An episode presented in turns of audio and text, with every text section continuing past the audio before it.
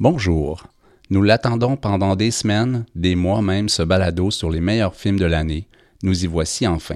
Établir un tel palmarès, c'est forcément faire des recommandations, celles d'encourager la découverte d'œuvres fortes ou de partager des points de vue sur celles-ci. Donc, les grands gagnants sont le cinéma et les cinéphiles. Quelques éléments d'information avant de débuter le dévoilement. Les membres de la rédaction de Cinébule qui souhaitaient participer devaient établir la liste de leurs sept meilleurs films, courts, moyens ou longs, documentaires ou fiction, d'ici ou d'ailleurs, sortis en salle en 2022, ce qui exclut les films présentés uniquement en festival ou directement sur des plateformes. Sauf exception, un film sorti en salle est pris en main par un distributeur, ce qui lui assure d'être visible par la suite sur plus d'une plateforme, donnant ainsi l'occasion à plus de gens de le voir. Ne sont pas admissibles les films présentés en version originale anglaise seulement. L'Association des cinémas parallèles du Québec, productrice de ce balado et éditrice de Cinébule, se fait un devoir de défendre le français, ce qui explique par exemple que même si plusieurs membres de l'équipe ont grandement apprécié All the Beauty and the Bloodshed, ce film n'est pas admissible, l'ayant droit ayant négligé de sortir une version STF. Pourquoi sept films? Parce que 10, c'est trop, et que 5, c'est trop peu. Un film en première position d'une liste personnelle donne 7 points, une seconde position donne 6 points, et ainsi de suite. Donc, une septième position donne 1 point. La compilation des listes des participants établit donc la liste collective des meilleurs films de Cinébule de 2022. Neuf membres de l'équipe ont envoyé leur liste et sept d'entre eux participent au présent épisode. Dans un instant, nous aurons autour de la table Orient Doré, Jean-Philippe Gravel et Marc-Antoine Lévesque. Ce sera ensuite au tour de Marie-Claude Mirandette et Zoé Prota de parler de films grandement appréciés des derniers mois. Frédéric Bouchard et Nicolas Gendron s'inséreront également dans cet épisode. Sept personnes avec qui nous dévoilerons à tour de rôle les sept meilleurs films de l'année de 2022. Ils savent de quels films ils doivent parler, mais ne connaissent pas leur position dans la liste. Je suis Éric Perron et j'ai assez parlé. Bienvenue dans ce 59e épisode du balado de Cinébule sur les meilleurs films de 2022.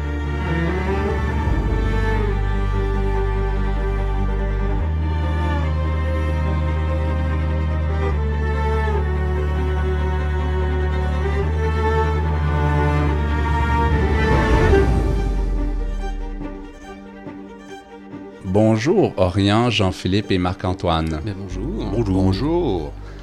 Marc-Antoine, on débute avec toi. Ouh, déjà. Frédéric et toi êtes les seuls à avoir sélectionné ce film, mais vous l'avez placé si haut dans vos listes personnelles, en troisième position, que ça lui permet de se glisser à la dernière position du top collectif, en septième position, un petit point devant les Vikings, Tar et Everything Everywhere All at Once. Il s'agit de Great Freedom de Sébastien Mace. Oui, ok, assez surpris. D'ailleurs, Une pour- surprenante découverte pour moi, Oui. mais pour toi, c'est un des meilleurs films de l'année. Oui, ben, dire que c'est juste euh, le, le- le petit euh, pedigree euh, festival, prix du jury à un certain regard à Cannes en 2021. Donc, peut-être pour les euh, auditeurs, c'est peut-être un peu mélangeant, mais il est sorti en 2022 euh, au Québec. Donc, c'est aussi la Louve d'or du Festival de Nouveau Cinéma 2021. Donc, euh, pour un prix plus euh, près de la maison. Mais Great Freedom, pour ceux qui le connaissent pas, en fait, c'est un film autrichien qui raconte la période de la libération d'après-guerre, d'où le titre, euh, à partir de l'expérience d'un homosexuel emprisonné à répétition, parce que l'homosexualité étant toujours criminelle. Donc, à travers quelques décennies, Great Freedom ou euh, Grashfreit, pardonnez mon allemand, euh, donc on retrace les différentes incar- incarcérations de Hans Hoffmann, interprété par un remarquable Franz Rogowski, et les différentes relations en fait qu'il va développer avec les autres prisonniers homosexuels ou non euh, dans les différentes prisons. Donc plus particulièrement sa relation avec Victor, interprété par Georg Friedrich. Euh, donc le cinéaste nous offre un film complexe, surtout avec les relations humaines qu'il dépeint, parce que si l'angle explicite d'approche est l'homosexualité, ses définitions le sont euh, vraiment moins dans les relations humaines qu'il mettre en, qu'il va mettre en scène. Le cinéaste alterne la violence et la douceur dans ce contexte politique répressif et démontre par son titre et son histoire l'hypocrisie de ce que l'on a appelé la Grande Libération. Pas pour tous. Euh, donc, à travers Hans, Maïsset euh, fait état des conséquences bien réelles de cette répression envers les homosexuels, mais avant tout, il nous plonge dans les zones grises émotionnelles entre deux êtres humains dans un contexte extrême. Donc, Great Freedom est un film sobre, fort émouvant, où on nous montre euh, la destruction humaine que cause l'injustice à un personnage qui refuse de renier qui il est. Donc, c'est à la fois inspirant et violent. Ça avait été toute une surprise pour moi. J'allais, comme ça, complètement dans l'inconnu, voir ce film, et ça a été euh, vraiment une très, très, très, très belle découverte. Moi, en fait, j'avais simplement euh, vu l'affiche, qui est quand même assez poétique. C'est comme un, un carré, il, y a une flamme, en fait, d'une allumette euh, pour fumer. Puis, on est clairement dans le- dans l'intérieur du personnage. Fait que juste l'affiche, tu sais, des fois, les affiches communiquent énormément, même si c'est abstrait. là. Donc, moi, juste avec l'affiche, je suis aussi fan de Rogowski, qui est un acteur que je trouve hyper intéressant, euh, un peu atypique. Euh, il y a un bec de lièvre. On- je sais que on lui a dit que sa carrière était pour jamais fonctionner à cause de ça, mais comme c'est vraiment un leading man, comme on dit dans, dans l'industrie. Puis il est d'une sensibilité, d'une. euh, C'est un acteur vraiment remarquable. Donc euh, l'affiche est ça. Puis je, je savais même pas c'était quoi le sujet, je savais même pas. Puis je veux dire, le film te happe dans sa sobriété puis dans son émotion. Donc euh, ouais, c'était vraiment un coup de cœur. Mais, mais c'est aussi extrêmement émouvant. Oui, oui, oui, oui. Alors, euh, merci pour cette septième position. Après chaque euh, film du top 7 collectif présenté, un film de votre liste qui ne s'est pas hissé dans le grand top, je t'ai demandé, Marc-Antoine, de nous parler de Geographies of Solitude de Jacqueline Mills en quatrième position de ta liste. Oui, euh, puis bon, les listes, on en a parlé au dernier épisode avec le Silent Sound, avec euh, Jean-Philippe entre autres. Euh, donc les critères peuvent toujours varier, mais c'est un film que j'ai vu vraiment vers la fin de 2022, puisqu'il est sorti très tard, fait c'est peut-être aussi pour ça que pas tous les membres de l'équipe l'ont vu, mais je vais vous le présenter avec joie. Donc Geographies of Solitude de Jacqueline Mills. Donc la jeune réalisatrice nous offre un bijou de cinéma, un voyage immersif sur l'île au sable, donc qui est une île au large de la Nouvelle-Écosse. Si l'on suit son seul sujet humain, Zoé Lucas, euh, qui dédie sa vie à la conservation et à l'étude de cette île, la caméra de Mills nous immerse avant tout dans la beauté de l'île, la révélant comme le véritable sujet du film. La cinéaste nous montre rarement le visage de Lucas, mettant surtout de l'avant ses propos. Les images pellicules, je précise vraiment pellicules, de Jacqueline Mills sont d'une poésie, d'une beauté impressionnante. Sa direction photo est exécutée avec brio, digne des grands maîtres en fait de la direction photo. La cinéaste s'est immergée dans la nature de l'île au sable et elle a su nous, la rendre, nous le rendre à travers sa pratique artistique. Pratique qu'elle met au service d'une réflexion écologique à laquelle nous ne voyons que l'urgence à travers le microcosme qu'est l'île au sable. Donc Geographies of Solitude est cinéma. Euh, pour l'expérience que le film nous propose, en salle idéalement, euh, pour l'immersion sonore méticuleuse ou les pièces musicales organiques, puisqu'elles sont composées à partir des motifs et des bruits d'insectes ou d'escargots présents sur l'île, pour les images expérimentales qu'elle a créées à partir des éléments chimiques naturels de l'île au sable, pour l'œuvre utile, maîtrisée qu'elle filme, Jacqueline Mills a traduit l'essence et la beauté de l'île en éléments qui constituent l'art cinématographique. En d'autres mots, Geographies of Solitude est l'expression cinématographique de la nature. Donc un film rare qui mérite d'être vu et surtout d'être vécu.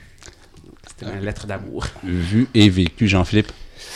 C'est aussi un film assez euh, préoccupant sur l'empreinte humaine. Oui, ben c'est la réflexion écologique. C'est comme tous les, on, on, on quantifie avec ce microcosme-là l'impact que sur un petit petit morceau, une partie de l'océan Atlantique, tout l'impact que l'être humain a. que oui, parce que c'est moi je voyais l'île un peu comme un filet tendu, un petit filet, mais comme qui attrape plein d'affaires. tu sais, tous Ah, mais écoute, elle, notifie chaque bout de plastique qui arrive sur le... Oui, oui, son travail est impressionnant. J'ai- J'ai j'ai un peu réduit euh, Zoé Lucas, mais je veux dire, elle est le sujet humain, mais c'est juste que le film est tellement immersif dans la nature que.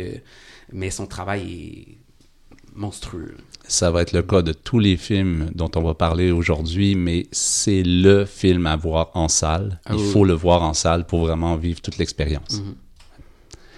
Merci beaucoup, Marc-Antoine. C'est Orient qui va nous parler du film en sixième position du top collectif. Deux sélections, 13 points. Donc très fortement coté par Jean-Philippe et toi.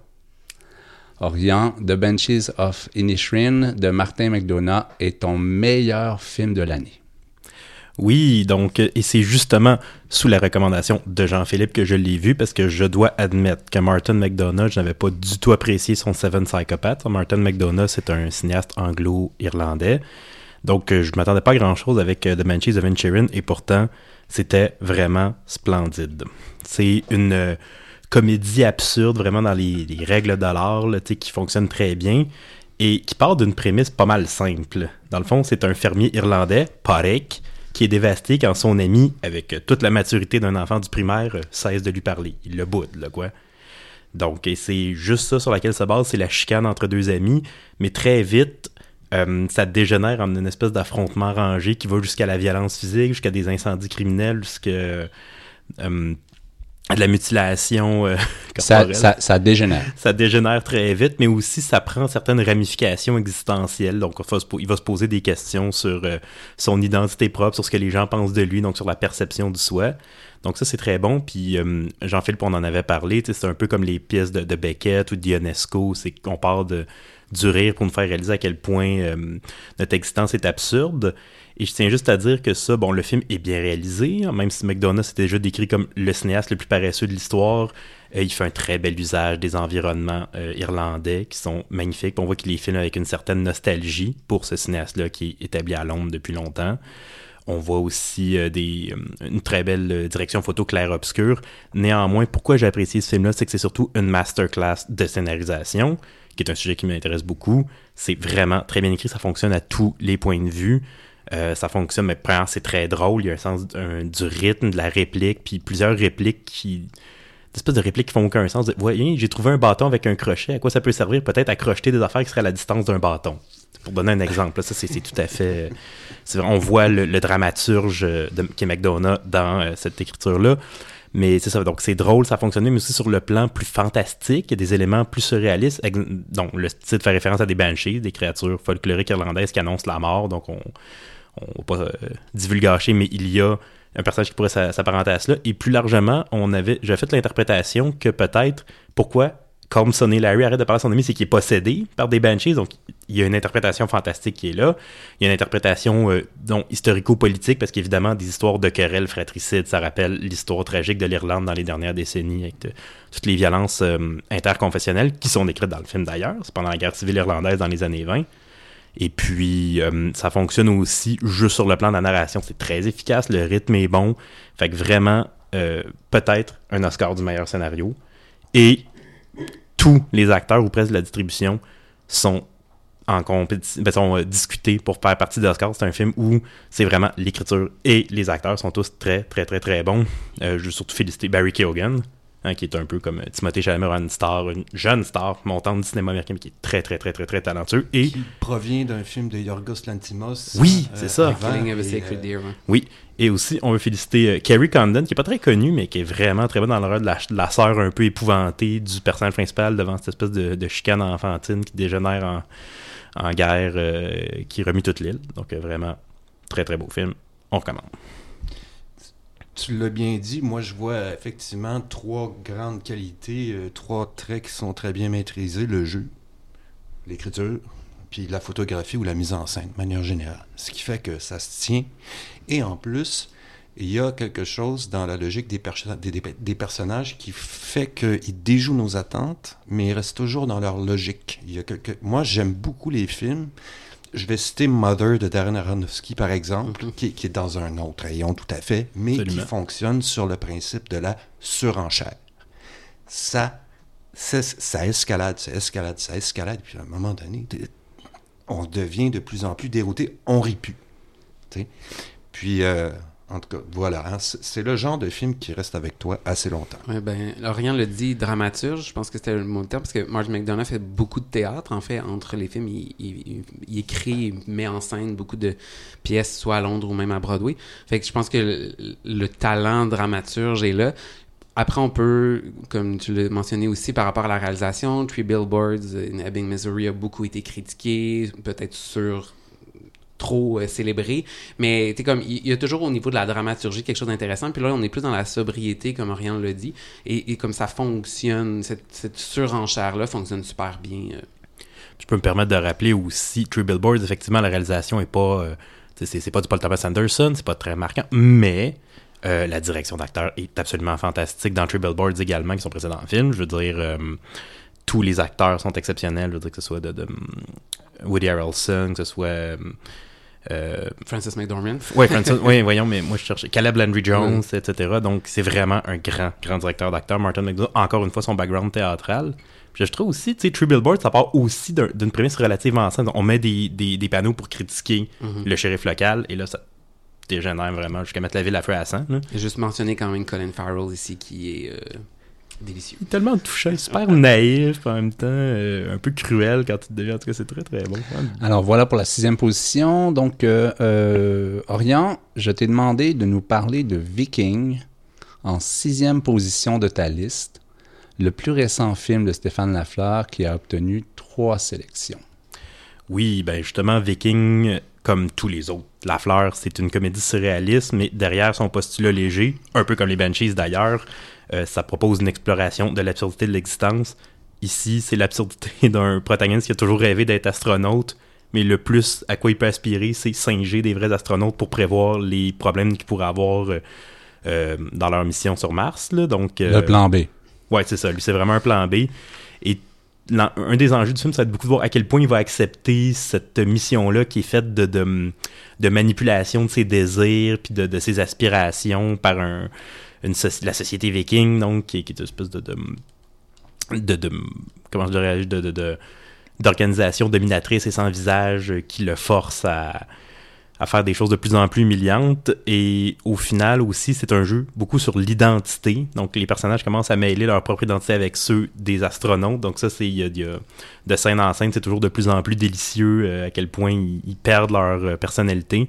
Et euh, la formule qui revient tout le temps, je suis content qu'on ait eu cette conversation. ils, ils, vont toujours finalement se, se féliciter entre eux de la qualité de leur conversation mais ils disent rien. Et c'est ça toute l'absurdité du film, c'est ça, c'est que la, richesse des dialogues là-dedans, c'est qu'au final, ils disent rien. Oui, pour montrer qu'ils sont pas en conflit. C'est ça. Pour, ils, ils répètent toujours qu'ils sont pas en conflit alors qu'ils sont plus capables de s'endurer les uns les autres. Et c'est surtout, euh, la fin m'avait marqué pour une très belle, on va pas être vulgaire encore une fois, mais euh, pour la très belle révolte qu'il propose, puis cette espèce d'accomplissement du personnage contre ce système-là qui est complètement absurde.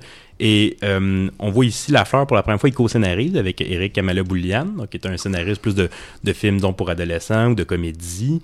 Et on voit ici un aspect plus américanisé que je pense qui est propre à Boulian, mais pas dans le mauvais sens du terme. C'est un très bel hommage des films comme 2001, L'Odyssée de l'espace ou The Right, euh, The Stuff de Kaufman. Donc, moi, je trouve que l'hommage est très réussi et parfaitement et je répète, parfaitement mise en lumière par Sarah Michara, qui est probablement la meilleure directrice photo actuelle au Québec. Et aussi la, direction artistique de. Alors, Stéphane Lafleur prend son temps. oui, oui. Mais à chaque fois, ne déçoit pas. Ouais, puis il se dénature pas, c'est ça que malgré la distance, c'est comme moi j'avoue que euh, j'ai bien j'ai adoré son premier film qui explorait la solitude et c'est toujours un angle comme particulier. Puis ici, la prémisse est tellement absurde que tu fais comme OK, comment tu vas où est-ce que tu nous amènes avec ça? Mais comme ça fonctionne comme Orion le dit. Euh, ouais. Délicieux. Souvent aussi la fleur, ça repose sur l'absurdité du quotidien alors que là-dedans, c'est pas du tout du quotidien. Je pense pas que ça va arriver à personne d'entrer dans le projet Viking puis d'imiter des astronautes, mais il maintient son style malgré le changement complet d'univers. Ça reste un style beaucoup en, en, plan fixe, un peu scandinave, à la Korismaki par exemple. Merci Orient. Donc, euh, on fait une courte pause et on revient avec la suite.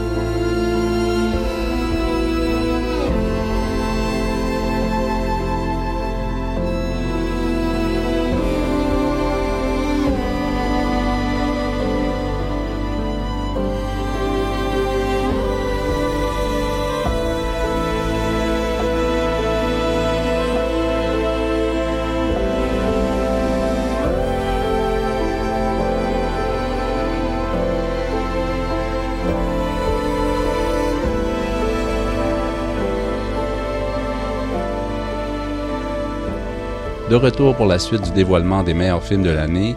Jean-Philippe, tu connais très bien le travail de Paul Thomas Anderson. Tu as d'ailleurs publié dans le Cinébule d'été dernier un long portrait de sa filmographie à l'occasion de la sortie de Licorice Pizza en cinquième position de ta liste personnelle et c'est également la cinquième position du top collectif. Oui. Ben, la... normalement, il aurait fait partie du top de l'année passée, mais la sortie a été reportée constamment de ce film-là. Puis à un moment donné, quand il est enfin sorti, ça donnait que, bon, il y avait aussi un livre, malheureusement, euh, publié en anglais seulement, d'Adam Neyman, qui est un très, très beau livre sur son. C'est un film qui a été très attendu. Oui. Et euh, c'était propice peut-être à des bilans parce que Paul Thomas Anderson, là-dedans, il retourne euh, à euh, la San Fernando Valley où il a grandi. Il fait un film des années 70 pour la première fois depuis Boogie Nights.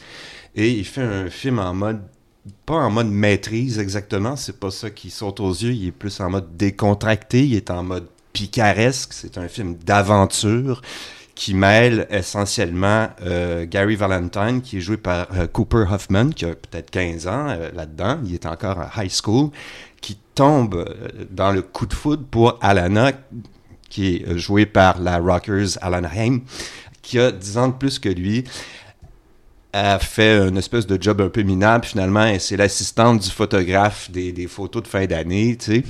Puis, euh, il est, euh, il la persuade, il essaie, en tout cas, il essaie, il essaie, il essaie de l'emporter dans ses, euh, dans ses combines un petit peu. Puis voilà, c'est la femme de sa vie, il faut qu'elle le comprenne et tout ça. Et pendant deux heures et demie, ce qui va arriver, c'est qu'on comprend qu'il y a une alchimie entre les deux qui est disons, c'est un amour latent. Ils ne peuvent pas se séparer, ils ne, peuvent, ils ne peuvent pas ne pas s'entraider l'un l'autre. Quand, par exemple, la mère, parce que, OK, Gary Valentine, c'est aussi un child actor. Et à un moment donné, il y a une audition à New York, puis sa mère peut pas l'accompagner. Fait qu'il est mineur, il peut pas y aller. Alors, qu'est-ce qu'il fait? Il demande à Alana de l'accompagner. Puis Alana est tout le temps là, qu'est-ce que je fous avec ces ados-là, qu'est-ce que je fous avec cette espèce de grand niaiseux, tu. Euh, elle essaye, elle s'essaye euh, finalement à séduire, euh, à être séduite par des personnes plus de son âge. Ça marche jamais. Alors il y a quelque chose comme d'une espèce de fatum qui fait que finalement ils vont se réunir à la fin. Mais on est à la San Fernando Valley dans les années 70. C'est un endroit qui est très très atypique. C'est un endroit où c'est l'endroit où, on ne dit pas dans le film, mais c'est peut-être en sous-texte, c'est l'endroit où dans les cours arrière, on tourne le, plus de films porno au monde. Revoyez Boogie Nights.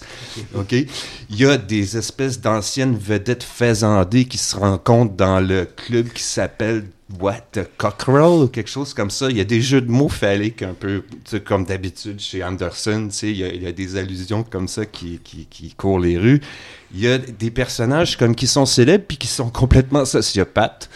Euh, le mari euh, de Barbara Streisand qui, pendant euh, une combine de vente de lido, enfin, écoute.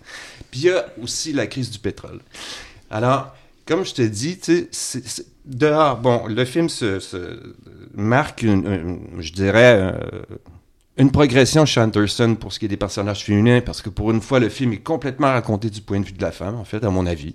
Hein, ou en tout cas à 75%. Puis c'est un personnage extraordinaire. En fait, tous les personnages-là sont à la fois extraordinaires et en même temps, ils paraissent totalement ordinaires. On y croit à 100%. Mais c'est la San Fernando Valley, alors on est quand même toujours un peu à côté de ses pompes. C'est, le, rêve américain est là, on peut quand même réaliser pas mal plus de choses que si on grandit à Sorel, je sais pas. Et c'est réjouissant. Moi, en fait, ce film-là, il m'a fait triper, je l'attendais, c'était. Il est sorti en mars ou en février, je pense. Puis, je sais pas, on sort d'un hiver déprimant, je dirais pas pour quelle raison, mais là, le film, il sort, il dit Ah, ouf, enfin.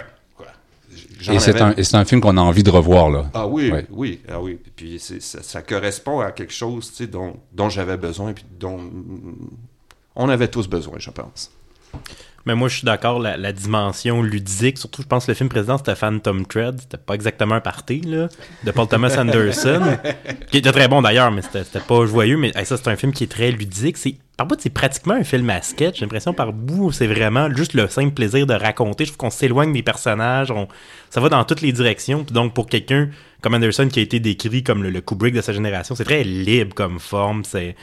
Euh, puis je notais aussi toute l'absurdité des, des le, le, personnage principal, il va dans des, des chambres de commerce pour ados, là, fait que pour les, les start-up des gens de, de 10 à 18 ans, ou dans des, des la télé-réalité mettant en scène des autres, c'est un peu tout un rapport étrange les États-Unis avec leur jeunesse. Faut déjà comme passer 10 ans, faut déjà se lancer en affaires, faut déjà réussir. Fait que toutes les... on peut déjà se faire arrêter par la police. On peut déjà se hein. faire arrêter par la police. Donc c'est un peu le rapport schizophrène que l'Amérique entretient avec euh, avec sa jeunesse que je trouve intéressant dans ce film-là. Puis, ouais. C'est un petit anti-coming of age qui, qui, euh, qui, qui, qui, accepte l'absurdité de cette période-là, puis qui nous la montre. Puis des caméos de caméos, Bradley Cooper qui joue Chris Christopherson, justement, on n'a pas peur de l'absurde. Puis comme, c'est comme si il, c'est comme s'il prenait sa caméra en angle droit puis il fait juste genre la tasser un peu juste sur, le genre, sur les situations, sur l'image qu'on a de cette période-là. Tu le dis, le porno est là mais il pas là, mais c'est là. Tu sais comme, fait que ouais, non, c'est vraiment. J'aime beaucoup ton, j'aime beaucoup ton image de caméra qu'on tasse comme ça. On, a un, balado de cinéma quand même. Ouais, ouais, c'est ça, c'est digressif. Je disais puis reste tout à l'heure, c'est qu'il y a vraiment une impression, tu sais, qu'on on passe d'aventure en aventure. On va d'une aventure à l'autre et tout ça, et on sait pas trop comment. Bon, qu'est-ce qui va se passer après et tout, mais euh, on est emporté. Bon, écoute, formidable. La table est très, très, très enthousiaste sur euh, Licorice Pizza. Cinquième position. Jean-Philippe, pour ton choix personnel, je t'ai demandé de commenter euh, Triangle of Sadness de Ribbon of Sloan, une palme d'or qui n'a visiblement pas suscité une grande adhésion. Deux sélections sur neuf personnes. Mais pour toi, c'est un des meilleurs films de l'année. Oui. Mais c'est pas un des meilleurs films de Ruben Östlund. Euh, pour moi, c'est parce que le film a quelque chose d'emblématique, de symptomatique. Je vais jouer cette carte-là, commentaire euh, social et tout ça. J'ai vu de Menu récemment aussi. Euh, il y a quelque chose. Il y a comme une espèce d'atmosphère de catastrophe imminente qui plane dans l'imaginaire de certains films. Moi, je peux rajouter All the Beauty and the Bloodshed là-dedans, par exemple.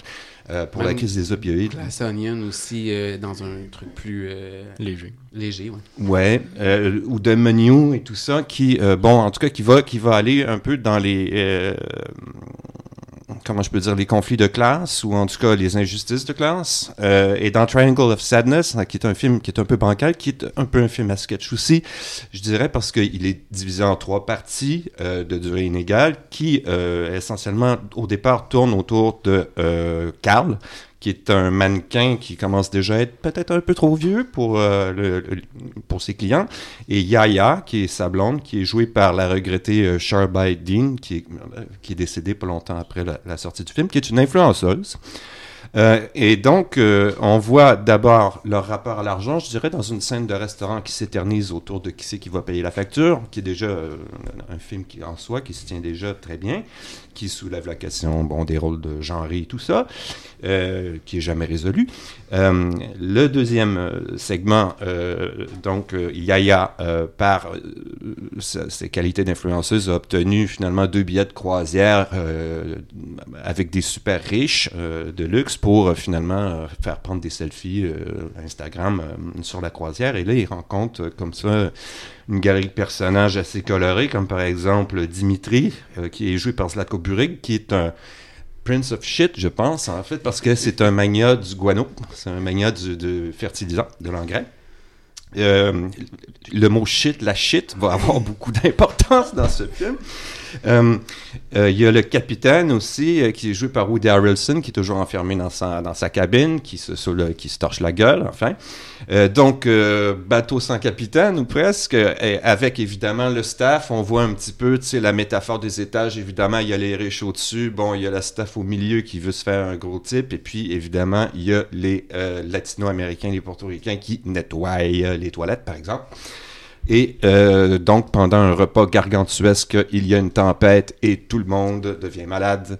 Euh, la situation s'inverse après ça quand on se retrouve dans le troisième segment sur une île déserte. Euh, les rapports de classe s'inversent. Bon, alors, le, le film est un peu démonstratif, si on veut, mais il est à la page sur plein de questions. Et moi, j'avoue que pour le segment central qui est si controversé, j'étais aux anges. OK, je retourne voir le film. T'as pas- trouvé ça trop long? Pas du tout. J'aurais trouvé ça à la limite trop court. Je disais, ah, c'est déjà fini. Euh, Ah ouais, tu te vautrais, là, littéralement, là. ah, euh, non, non, je les regardais. non, non, non. je- je- je- regarde, dans mon sac, c'était du popcorn. OK. OK. Euh, Il y a quelque chose euh, dans le cinéma, et puis en tout cas, j'ai une idée peut-être de texte à un moment donné, il va falloir y arriver. C'est le rapport avec la haute cuisine, la nourriture, et ce que ça devient euh, quelques heures après. Et qu'est-ce que ça dit sur les rapports de classe, etc., etc. Et euh, le, le- les grands films de bouffe sont souvent des grands films de scatologie aussi. Si on pense au cuisinier, le voleur, sa femme et son amant, par exemple, de Peter Greenaway. La grande bouffe. La grande bouffe aussi, bon, que je trouve un peu plus Ouais. euh, sordide, Ouais. là, je dirais. Euh, mais là-dedans, euh, cette nuit de cauchemar, pour moi, à elle seule, et il y a d'autres très bonnes scènes dans le film, euh, mérite euh, de figurer parmi euh, les sept meilleurs, euh, les sept meilleurs de l'année, parce que c'est vraiment, à un moment donné, un portrait carrément de fin du monde. C'est pas juste bon, des gens qui, euh, qui sont malades, qui vomissent partout, bon, et etc., les toilettes qui explosent, la merde, euh, bon, dans les... C'est, c'est, c'est le, le capitaine, euh, puis Dimitri, qui utilise l'intercom, le système d'intercom du bateau pour échanger des paroles de Karl Marx ou de Ronald Reagan et tout ça. Il y en a un, tu sais, le capitaine est marxiste, Ouais. l'autre, c'est un russe capitaliste. Et puis, on entend ça partout, on voit le bateau dans la nuit, puis ça il y a une imprécation là-dedans qui est euh, une des meilleures scènes ever de peut-être euh, les dix dernières années. là. OK, donc, Voilà. euh, voilà. T'es t'es vendu. Je suis vendu. D'ailleurs, euh, je- Et sur l'île, à la chèque. fin, et sur l'île, à la fin, il n'y a pas une petite longueur, non? Même pas? Oui, mais écoute, sur l'île, c'est ça, ça devient un peu, c'est plus démonstratif, mais bon, j'apprécie ce segment-là, mais c'est vrai que les personnages deviennent un peu moins logiques. Ça ressemble plus à un, quand même à une espèce de party à la plage que quelque chose où les- la vie des gens est vraiment en danger. Donc, euh, C'est Euh, peut-être plus que moi, je- c'est pour comparer avec euh, Force Majeure ou euh, bon, même de Square, c'est qu'il perd sa subtilité. Puis je pense que c'est pour ça que les gens. Je pense qu'on respecte tous l'œuvre parce que, comme tu l'as dit, on, on va pas juste dire du Marx pour dire du Marx. C'est comme tout fait sens. Je pense que tout est. Mais il a poussé le- sa, sa marque un peu plus loin, puis il en a perdu la subtilité. Je pense que c'est assumé. là. Je pense que c'est 100% assumé. là. Pour faire un film scato, euh, on n'a pas le choix de, de l'assumer. Mais je pense que c'est cette subtilité-là que les gens ont beaucoup apprécié dans Force Majeure, dans The Square, que le, euh, il a perdu. Je pense que c'est pour ça. Je pense qu'il est dans le, probablement, en tout cas, personnellement, il est entre le, le 10 et le 8, mais il est pas dans le 1 à 7. Fait que, tu sais, c'est comme... Ben voilà, on en a un, là, qui l'a pas ça. mis. Oui, oui. voilà, moi, je l'ai pas mis. Ok. Mais, euh, On conclut. Oui, d'accord. Euh, tu as raison. Il y a une chose, par exemple, qui est amusante à observer dans ce segment-là, qui, passe plus rapidement la deuxième fois qu'on le voit. là, je disais qu'on on l'accepte, on sait à quoi s'attendre et tout ça. Donc, de la scène finale est extraordinaire. Euh, il se rattrape à la fin. Et il y a quand même Donnie DeLeon, qui est Abigail, qui est finalement la, la concierge, qui euh, prend ses privilèges et tout ça euh, qui devient finalement la, la- la chef parce que c'est la seule qui est capable de pêcher tout ça. Et il y a quelque chose dans sa façon de jouer qui, où on voit que elle, elle, dé- elle est pas blasée par les privilèges. Elle découvre les privilèges, elle savoure ça. Et il y a un petit plaisir à voir ça. Mais c'est vrai que le troisième volet, bon. Bon, OK, OK. On, a, on a obtenu une petite concession. OK, euh, merci, messieurs, pour ce premier tour de table. On vous retrouvera sûrement tout à l'heure. Pour dévoiler et commenter la quatrième position du top collectif, je me suis entretenu hier avec Frédéric Bouchard. Salut Frédéric. Allô? Tu ne pouvais pas être des nôtres le jour de l'enregistrement, mais je pense que tu apprécies particulièrement ce petit exercice de fin d'année à propos des meilleurs films de la rédaction. Toujours. Nous sommes rendus à dévoiler le film de la position numéro 4, qui a obtenu 4 sélections pour un total de 20 points. Donc un film très apprécié des gens qui l'ont retenu. En ce qui te concerne, il est en première position de ta liste. Il s'agit de l'événement d'Audrey Diwan. Je te laisse nous expliquer ce choix. Ben, pour commencer, une petite mise en contexte sur c'est quoi l'événement rapidement. Donc, c'est le deuxième long métrage d'Audrey Diwan qui est aussi écrivaine, journaliste et scénariste. Elle a notamment co-scénarisé Bac de Cédric Jiménez. C'est aussi l'adaptation du roman éponyme d'Annie Ernaux qui s'est mérité le prix Nobel de la littérature en 2022. Le film, lui, a remporté le Lion d'Or à la Mostra de Venise en septembre 2021. Donc, l'histoire se déroule en 1963 en France. On suit Anne, une jeune étudiante extrêmement prometteuse qui vient d'une famille prolétarienne et qui souhaite plus que tout s'affranchir de ses origines modestes. Mais voilà, Anne découvre qu'elle est enceinte à une époque où l'avortement est illégal. Les gynécologues et les médecins ne pourront ou ne voudront rien faire pour elle. Son destin semble alors inévitable. Mais comme elle va dire, Anne veut des enfants, mais pas à la place d'une vie. Elle va donc prendre tous les moyens mis à sa disposition pour interrompre cette grossesse non désirée.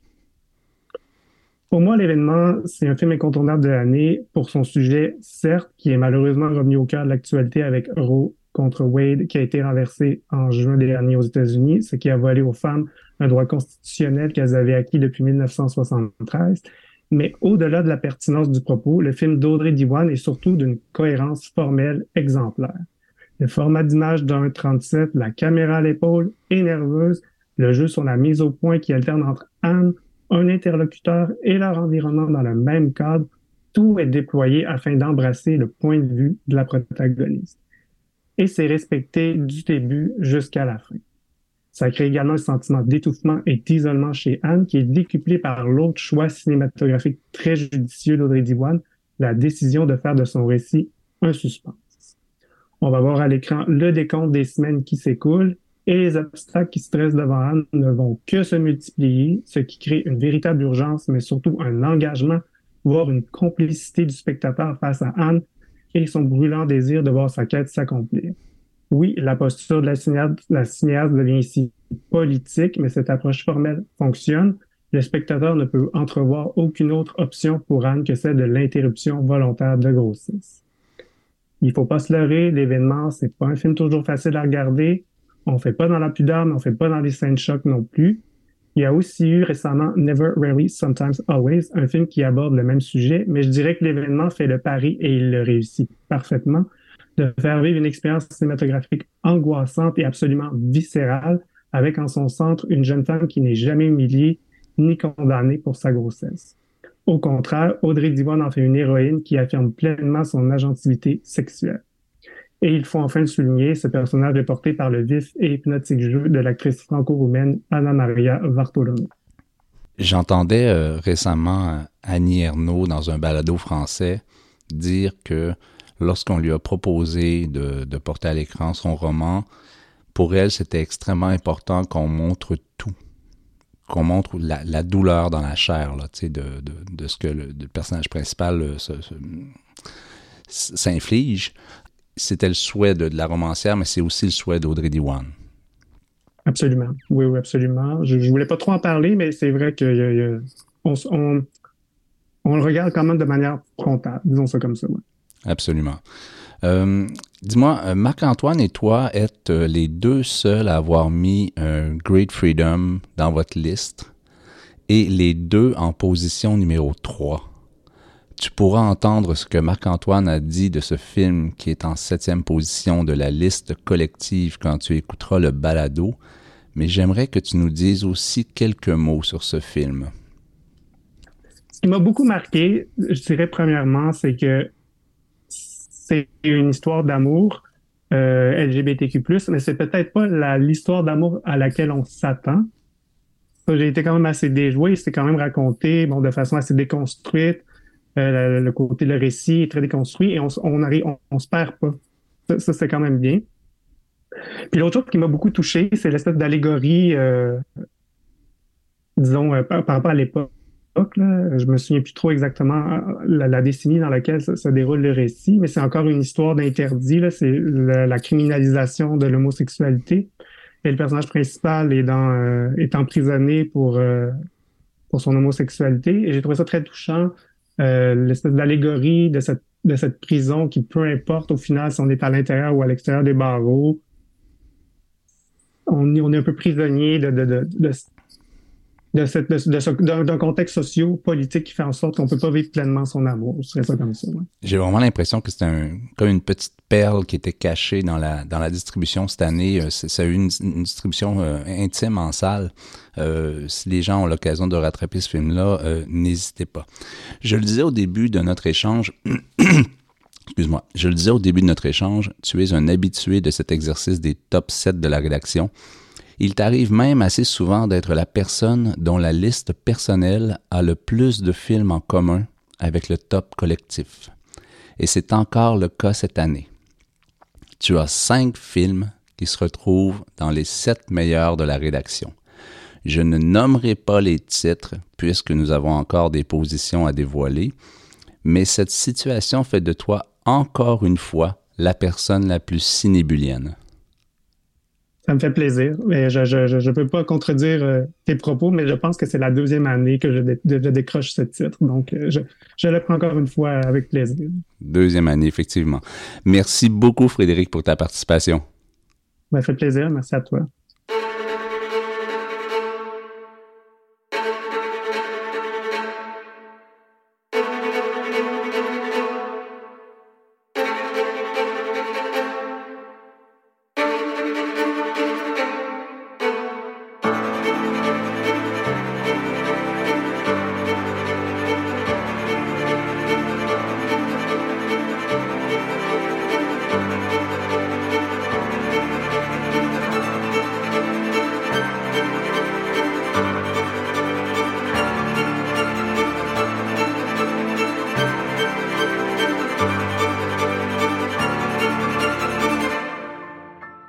De retour pour la seconde partie de ce balado où nous dévoilerons et commenterons les trois premières positions du top collectif.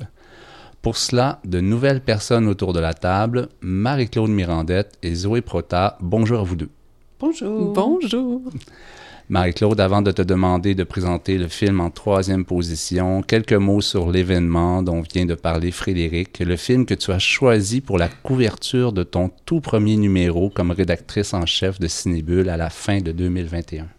Ça me semblait une évidence quand je l'ai vu que c'était un film fort, adapté d'une œuvre d'un auteur que j'aime d'amour, et que euh, dans le contexte dans lequel on vit, euh, je pouvais pas passer à côté euh, de, de... C'était presque un devoir. Il y avait quelque chose de l'ordre. Puis, puis je l'aurais pas mis si c'était juste ça. Je l'ai mis parce que c'est un film de cinéma, parce qu'il y a un travail esthétique, parce qu'il y a une démarche vraiment fabuleuse pour une très jeune cinéaste. Mais euh, c'est sûr que le fait qu'on vive de ces temps-ci tous ces reculs euh, dans les droits des femmes, ça, ça a pesé euh, dans la balance pour mon, ma, première couverture de première rédactrice en chef fille de Cinébule. Mm. Marie-Claude, le film de la troisième position du top collectif est en deuxième place dans ta liste personnelle. Un film que tu affectionnes particulièrement, I.O. de Jerzy Skolimowski.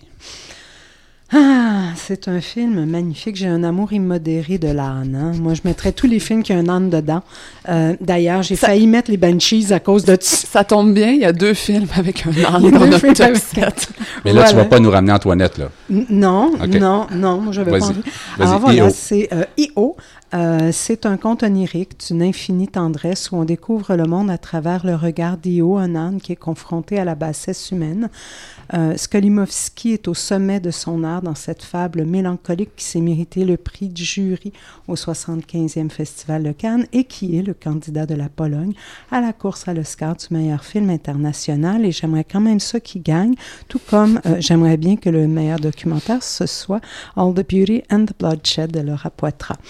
Euh, c'est une variation expérimentale euh, à partir de Au hasard Balthazar de Robert Bresson. C'est un film écolo animaliste qui constitue vraiment une bouffée de fraîcheur, je trouve, dans le paysage cinématographique ambiant qui est souvent très, très, très, très formaté.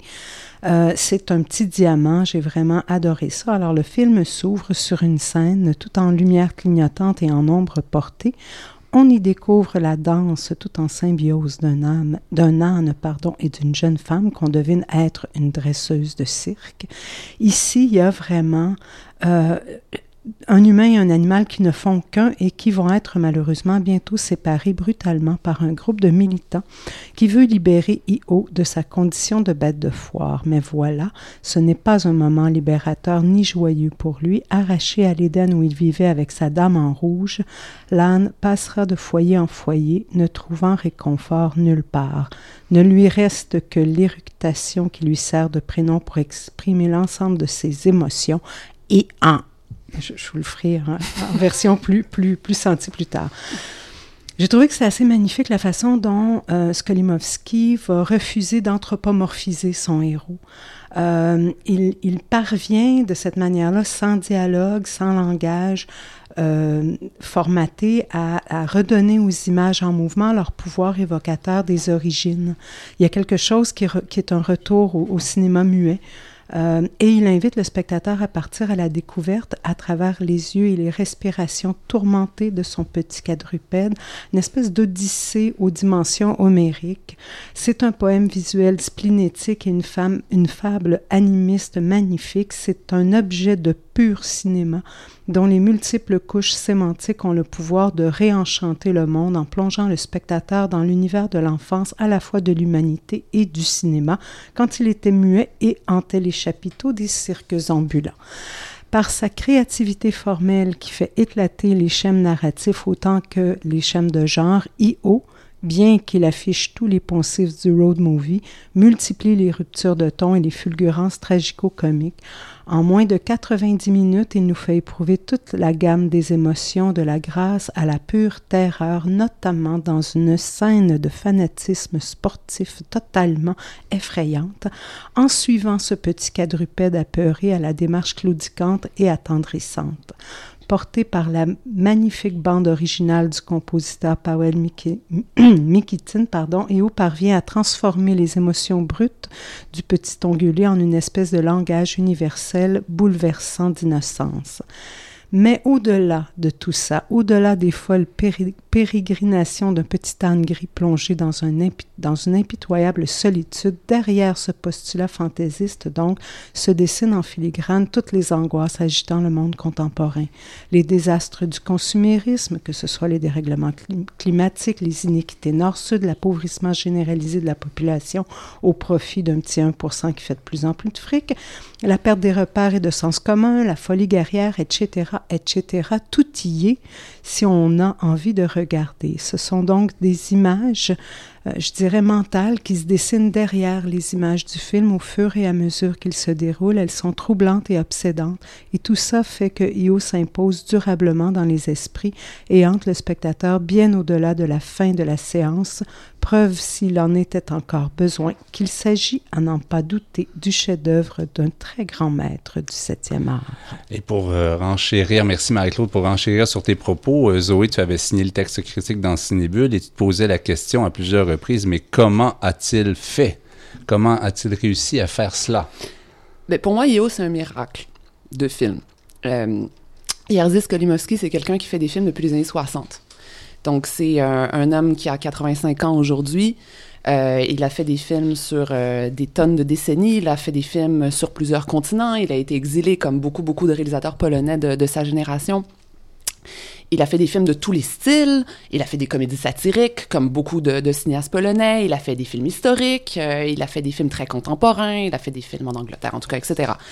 Et aujourd'hui, à 85 ans, en fait, il fait ça. Moi, il y a quelque chose. Il se réinvente. Moi, il y a... non, mais c'est même plus. C'est ouais. bien plus que ça. Moi, il y a quelque chose que je comprends pas. Comment un créateur, au, po au, point où il en est dans sa vie et sa carrière, peut choisir de faire un film aussi fou, aussi dingue.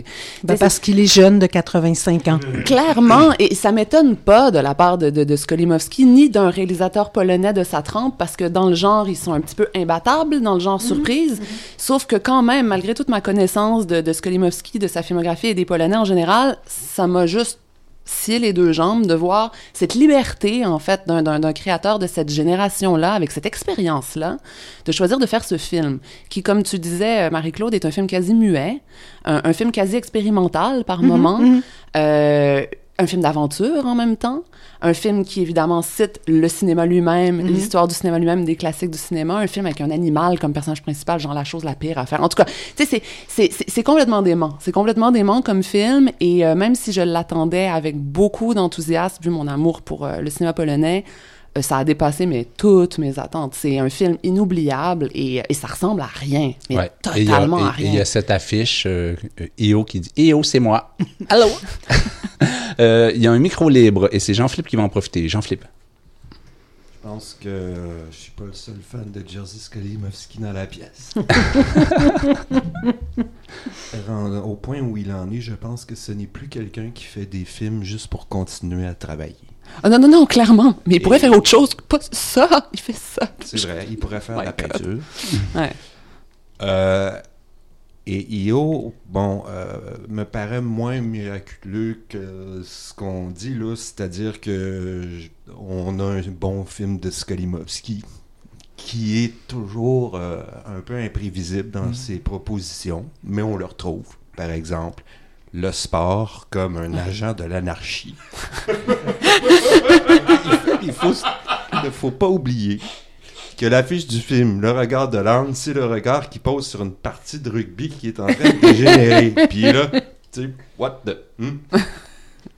Il Ah, y a c'est humain. quelque chose dans euh, ce film euh, qui essaye effectivement d'adopter le point de vue d'un âne. Quand 50 ans après que Besson a fait ça, on peut mesurer l'écart aussi que, euh, comment dire, un animal est fait pour peut-être se retrouver en quelque part dans la nature, mais pour Eo, c'est impossible parce que le monde, vu par ses yeux, et par ceux de Skolimowski, a été déformé, défiguré. C'est un cauchemar.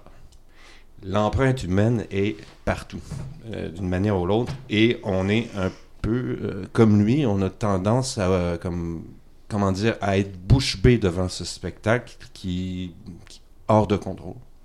Et pour ça, c'est vrai que c'est un, tout à fait un film de notre temps et qui, Bon, OK. Alors, je- merci. Merci. Orion veut euh, intervenir aussi. Vas-y, Orion. Oui, ben moi, je suis quand même d'accord avec Zoé. Ça crie jeunesse comme film. Il y a des plans, tu sais, par exemple, c'est pas tourné en, en pellicule, ce qui est d'habitude la marque des cinéastes plus âgés. C'est en numérique. Il y a des plans de drone. Il y a des plans avec des coloris rouges vraiment blafards. Je sais pas si c'est fait en post-production ou c'est carrément tourné avec des, euh, des filtres. Mais donc, c'est vraiment, ça, ça a un style. T'as des images stroboscopiques. D'habitude, on dit ça vraiment au cinéma très contemporain. Donc, c'est quand même fou que quelqu'un dans les, années- les années 60 dise que j'avais fait ça. Puis au niveau de l'humour satirique, je dirais aussi la simple euh, constatation que de tous les personnages, l'âne est probablement plus intelligent que la majorité des humains dans le film. Ex- extrêmement polonais, ça, comme conclusion. C'est ça, exact, c'est ça. Donc c'est ça que je me disais. Là. Fait que, ouais, c'est un peu le, le conflit entre la, la vieille Europe, j'ai l'impression, et la nouvelle Europe, tu sais, qui est antispéciste, etc. Absolument, absolument. sans frontières, la, la vieille Pologne, on se tatane la gueule à propos des parties de rugby après s'être torché sur la vodka. Là, tu sais, donc. Bon. J'avais l'impression que tous les autres cinéastes qui étaient en, en lice pour à Cannes devaient se sentir vieux comparé à lui. Absolument. Oh, Absolument. merci. Très beau mot de la fin pour Io. Euh, L'autre film dont je t'ai demandé de parler est à la quatrième position de ta liste. Un film que j'ai vu trois fois en salle. C'est Illusion perdue de Xavier Giannoli. Ouais, moi aussi, je l'ai vu plusieurs fois, puis la première fois, j'avais pas aimé ça. Euh, C'était dans une soirée de remise de prix, ça a commencé en retard, il faisait chaud, je trouvais ça long, à pu finir, j'étais comme ah fudge, j'ai pas aimé ça. On est, je suis retournée le voir et puis je me suis rendu compte qu'en fait c'est un c'est un grand film historique comme on en a fait à une certaine époque et qu'on n'en fait plus. Donc, c'est euh, de Xavier euh, Giannoli. Euh, il a reçu le César du meilleur film en 2022.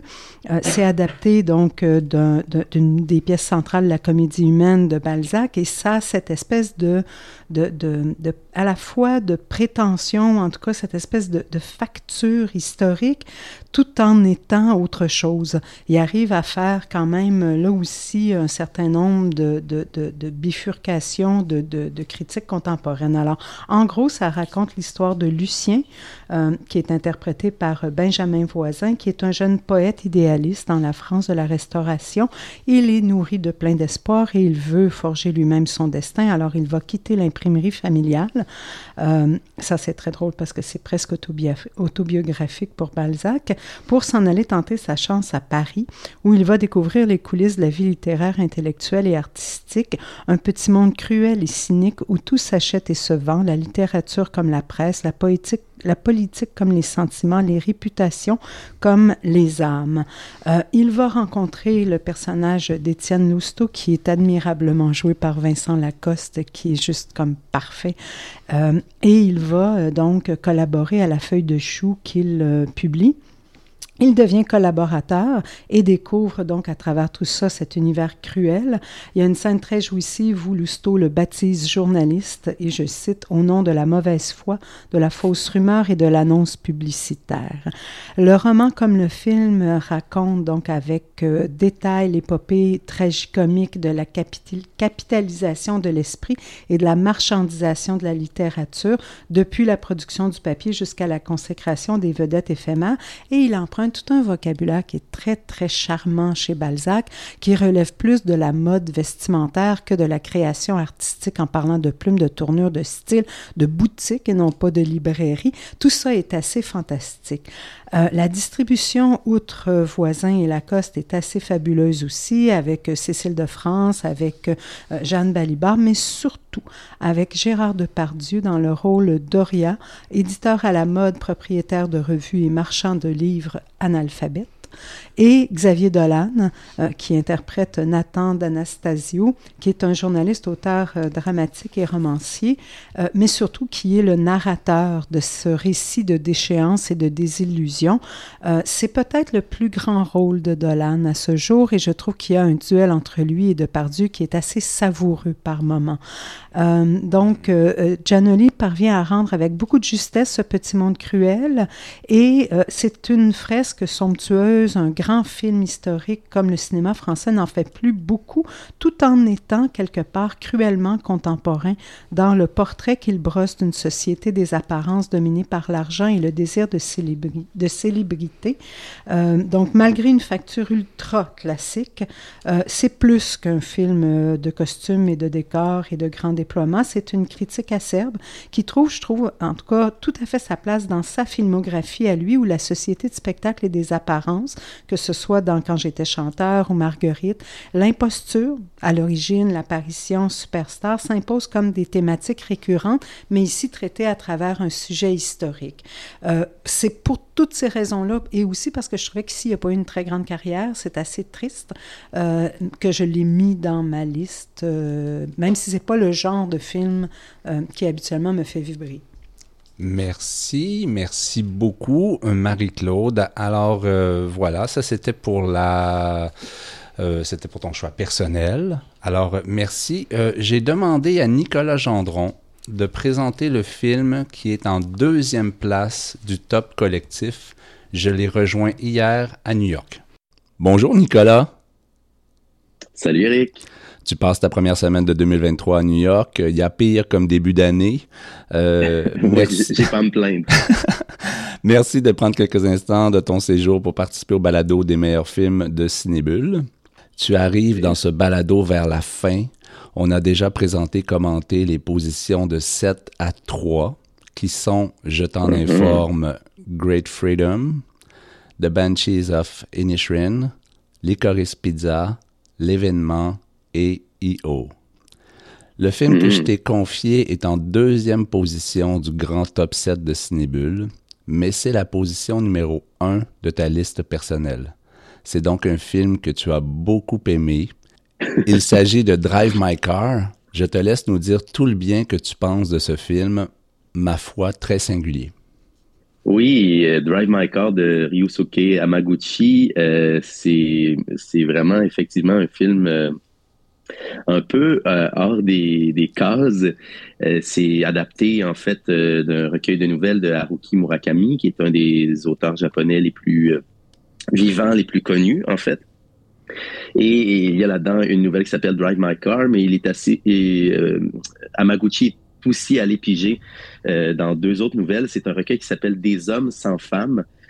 Donc, des hommes qui, qui ont entre autres perdu leurs femmes de toutes sortes de façons Et il y a ce, ce, veuf de la nouvelle Drive My Car qui s'appelle Yusuke et qui, lui, est un metteur en scène et acteur dans la cinquantaine, je dirais environ, et euh, dont la, technique euh, particulière de, mise en scène, c'est de mêler les langues et euh, de garder les langues des interprètes euh, dans une même production. Donc, il peut y avoir du, du, coréen, du tagalog, de l'anglais dans, dans, le même spectacle de, la langue des signes et tout. Et il accepte d'aller faire une mise en scène de Oncle Vania à Hiroshima mais euh, pour des raisons d'assurance, euh, il, doit euh, se faire conduire et c'est quelque chose qu'il qu'il n'apprécie pas particulièrement, en fait, qui le rend un peu craintif. Et il a une chauffeuse, une jeune chauffeuse qui s'appelle Misaki, de 23 ans. Et entre eux, va, va, se développer une relation toute particulière. Mais ça, c'est vraiment la deuxième partie du film. Ce film-là euh, dure presque, dure environ trois heures. Euh, la première partie, on est dans la, la vie euh, plus sentimentale de Yuzuke avec sa femme euh, Otto, si je ne m'abuse. Et c'est une femme qui, qui scénarise des histoires un peu singulières, justement, mais toujours après avoir fait l'amour. Ça l'inspire le sexe l'inspire à, écrire des histoires. Donc, vous voyez, il y a plusieurs couches dans, Drive My Car, mais c'est vraiment deux sections. D'abord, euh, la, vie sentimentale euh, et ensuite de ça, euh, la vie artistique, mais qui est teintée par le deuil, par, le renouveau. Donc, le fait que l'histoire se passe à Hiroshima, c'est pas du tout anodin, parce que c'est une ville, bien sûr, qui est, qui est porteuse de, de mémoire, de deuil. Donc, ça teinte aussi vraiment l'histoire de Drive My Car. On pourrait parler longtemps de la musique, de la direction photo, mais moi, ce qui m'a beaucoup marqué de ce film, qui a remporté d'ailleurs l'Oscar euh, du meilleur film international euh, l'an dernier, entre autres Laurier, c'est vraiment l'intertextualité de cette partition-là. Euh, moi qui suis un homme de théâtre, j'ai été particulièrement euh, euh, comment dire, charmé, mais aussi envoûté par toutes les couches de sens, euh, parce qu'il y, a autant Beckett qui est convoqué dans la première partie quand, euh, quand le metteur en scène joue en entendant Godot, mais surtout Oncle Vanya, Tchekhov. Euh, on associe ça souvent à quelque chose d'ennuyeux dans le milieu théâtral auprès du public, en fait, parce que c'est un rythme assez lent, parce qu'il n'y a pas des, intrigues, comme on dit, euh, captivante. On regarde les gens vivre. Hein. C'est beaucoup sur, euh, une forme d'existentialisme, si on veut. Et euh, dans Drive My Car, il y a tout l'aspect sonore parce que le metteur en scène et acteur apprend ses répliques par une cassette qui a été enregistrée par sa femme. Donc, il y a tout un jeu à la fois du vrai, du faux, mais de l'appris, de la mémoire, la mémorisation du texte, mais qu'est-ce qui appartient au personnage et qu'est-ce qui appartient, euh, j'allais dire au personnage de Tchekhov, mais qu'est-ce qui appartient aussi euh, au personnage de Hamaguchi. Donc, il y a tout ce jeu-là de miroir qui, est vraiment euh, très chouette, en plus du jeu de miroir entre, par la suite, le metteur en scène et sa chauffeuse, donc tout le jeu de, classe, bien sûr, mais comment ils vont s'apprivoiser au, fil du temps. On peut penser bien sûr à, d'autres films qui ont marqué l'histoire des, Oscars, euh, comme Driving Miss Daisy ou Green Book, dans ce rapport-là entre, entre passager et, et conducteur. Mais c'est vraiment un film qui va euh, encore plus loin euh, dans, tout le jeu de, silence, le jeu du relationnel et euh, le jeu de l'humanité. Hein, euh, on, on, associe la Tour de Babel à ce film-là quand même, euh, et c'est assez, c'est assez marquant euh, parce qu'il faut voir euh, toutes ces, tous ces interprètes-là, tous ces artistes mêler leur langue dans le spectacle donc Vania et juste dire le texte, hein, c'est la méthode un peu du metteur en scène, mais juste dire le texte, des fois c'est c'est c'est c'est pas suffisant aux yeux de plusieurs acteurs qui sont teintés par la l'acteur studio et la, méthode plus Stanislavski. Euh, mais en fait, je, je m'égare, mais comme un homme de théâtre, ça a vraiment été un film fascinant, mais c'est aussi surtout un film euh, euh, qui déborde d'humanité dans ses, dans ses silences et, dans ses apprivoisements, je dirais. Je t'écoute, puis euh, il me revient à l'esprit que c'est un film qui n'est pas facile à résumer. non, c'est ça. Parce que j'ai commencé un peu par la fin, mais, mais, en même temps quand tu recommandais ce film-là à des amis, est-ce que, est que, tu, est que tu le résumais ou tu disais simplement allez le voir? Ah non, je le résumais pas. Puis là, j'avoue que j'avais pas écrit de résumé ce matin là, à, New York. Est-ce que, est que ce film-là t'a habité longtemps? Ben, en fait, c'est en faisant l'exercice justement du, palmarès que j'ai réalisé à quel point euh, c'est un film qui, traversait euh, les mois et, le, temps. Euh, parce que ben, ça questionne bien sûr toutes sortes d'enjeux artistiques dans ma vie personnelle, euh, mais surtout beaucoup d'enjeux de communication, d'incommunicabilité, en fait, et comment euh, c'est facile de, de c'est une phrase de psychopop là, un peu des fois mais tout ce qui ne s'exprime pas s'imprime. Euh, et, et, dans ce film là on le voit bien parce que le personnage principal est, est marqué par quelque chose qu'il n'a pas su dire à, à sa femme avant qu'elle meure. Et, et, par la suite ça, ça va teinter toute sa pratique artistique et sa, sa ses, ses relations humaines. Et et donc, il faut, euh, il faut parler, il faut entrer en relation les uns avec les autres. Puis c'est ce que je retiens euh, essentiellement de, ce film euh, magnifique. Bon, moi, j'ai adoré ce film-là. Tu sais, je, l'ai vu deux fois, mais ce qui m'avait beaucoup marqué aussi, parce que c'est rare, ce qui m'avait beaucoup marqué, c'était la durée de vie en salle de ce film-là. Ce mm-hmm. film-là est resté très, très, très, très longtemps à l'affiche. Puis on sait que maintenant, c'est très, très rare. Là. Est-ce que ça t'avait... Toi, tu l'as vu, tu l'as vu quoi, une fois, deux fois? Je l'ai vu une fois, mais je compte bien le, revoir euh, en tête reposée. Puis euh, euh, aussi en ayant en tête les œuvres, tu sais, le, le Tchekhov et, et, compagnie, et Beckett, pour voir toutes les richesses de, de dialogue qu'il y a entre les œuvres. Euh, la fameuse phrase de, de, Sonia à la fin de, de, de la fameuse longue réplique, mais qui essentiellement se résume à il faut vivre. Hein. C'est une des phrases de, de la réplique. Et il faut vivre, ça a l'air simple à dire, mais c'est plus complexe à faire. Deux autres personnes de l'équipe ont mis Drive My Car en première position de leur liste. Martin oh. Gignac et Marie-Claude Mirandette. On demandera à Marie-Claude de nous dire, euh, de nous en dire quelques mots dans un instant. Une dernière question en terminant. Est-ce que ça a été difficile pour toi d'établir euh, ta liste des sept meilleurs films de 2022? Euh, quand même, oui, parce que c'est une année où j'ai, je, suis retourné aux études pour faire une histoire courte et donc j'ai eu l'occasion de moins voir de films que d'habitude et que là, dans le, le rattrapage, j'avais plein de, sentiments de culpabilité, de me dire Oh mon Dieu, ça c'est sûr que tous mes collègues vont mettre ça dans leur top 7, mais j'aurais pas eu le temps de le voir, ou faudrait que je vois tel film. Ou faudrait... Donc, euh, il y a eu un petit sentiment de, de faux mots, comme on dit en bon français. mais euh, après ça, euh, j'étais satisfait de ma liste dans le sens que c'est vraiment des films qui m'ont qui m'ont porté justement, puis qui, qui m'ont nourri, fait beaucoup rire, pleurer. donc, c'est un exercice que j'aime beaucoup. Mais euh, en fait, ce que je me suis dit, c'est qu'il faut vraiment le voir comme un Polaroid des films qu'on a pu voir et non pas un Polaroid des films qu'on n'a pas pu voir. Sinon, euh, que je vais, je vais allonger ma liste des films à voir grâce à toutes les recommandations de mes collègues. Merci beaucoup, Nicolas, d'avoir pris un peu de temps pour être parmi nous. On te laisse poursuivre ton périple new-yorkais. Merci, puis j'espère que les gens à l'écoute vont être capables de démêler tout ce que j'ai dit de ce beau film. Faut le voir, c'est ce qu'il faut, euh, c'est ce qu'il faut euh, se rappeler. Voilà. il faut se rappeler. Voilà, c'est ta première position, c'est la deuxième du grand top 7 de Cinébule. Il faut le voir absolument. Merci Nicolas. Merci Eric.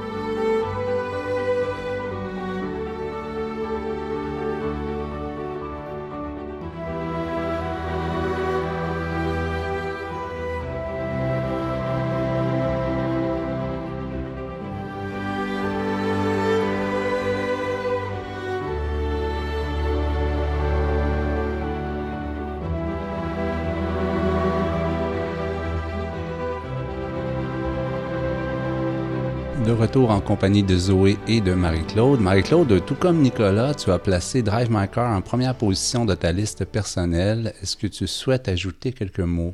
En fait, euh, ce, que, ce que je voulais dire, c'est que oui, c'est un film magnifique avec un rythme tout à fait particulier.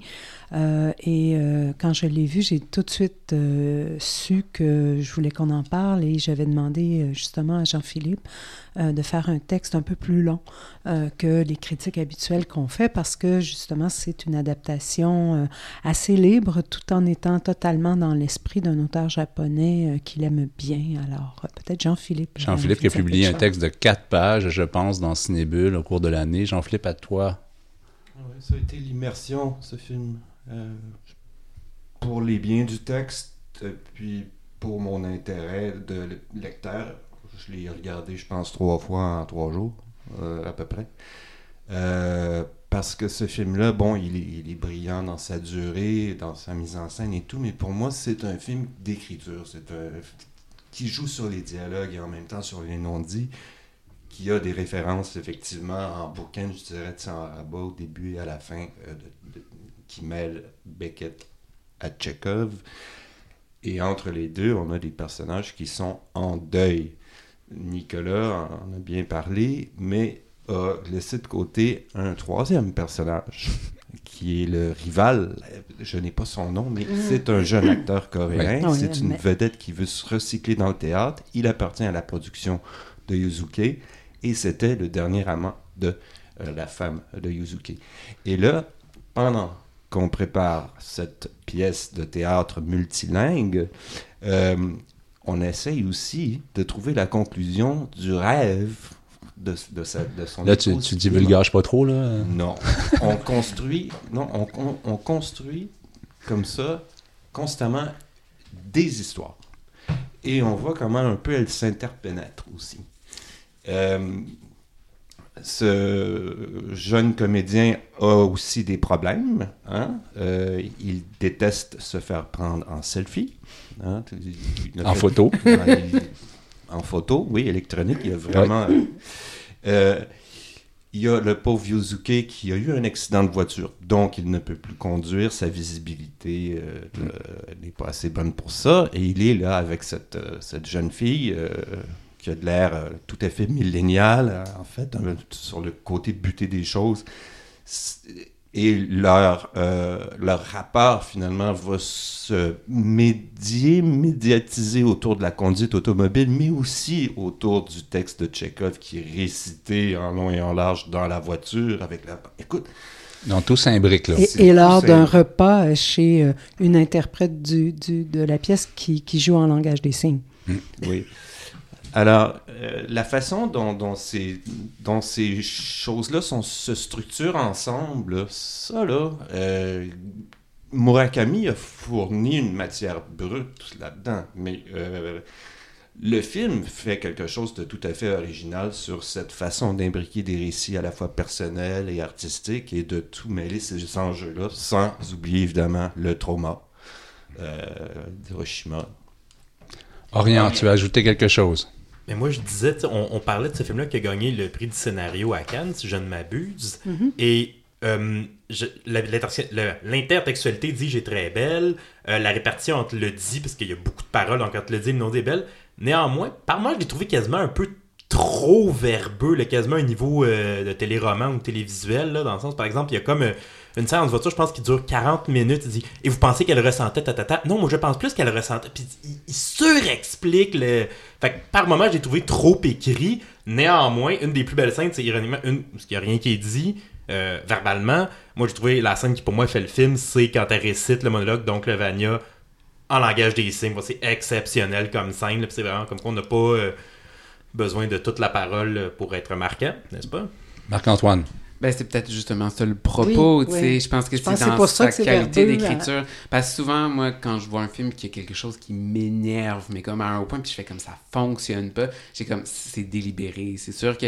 Fait que ça fait trop longtemps que j'ai vu Drive My Car, puis euh, c'est comme un 3 heures, c'est une expérience particulière, comme beaucoup l'ont dit. Mais j'ai comme, en gardant ça en tête, je pense que c'est justement voulu de provoquer ça pour ensuite te happer avec le mm-hmm. silence, tu sais. C'est comme c'est ça que je pense qui fait que c'est une expérience vraiment euh, intéressante. Jean-Philippe.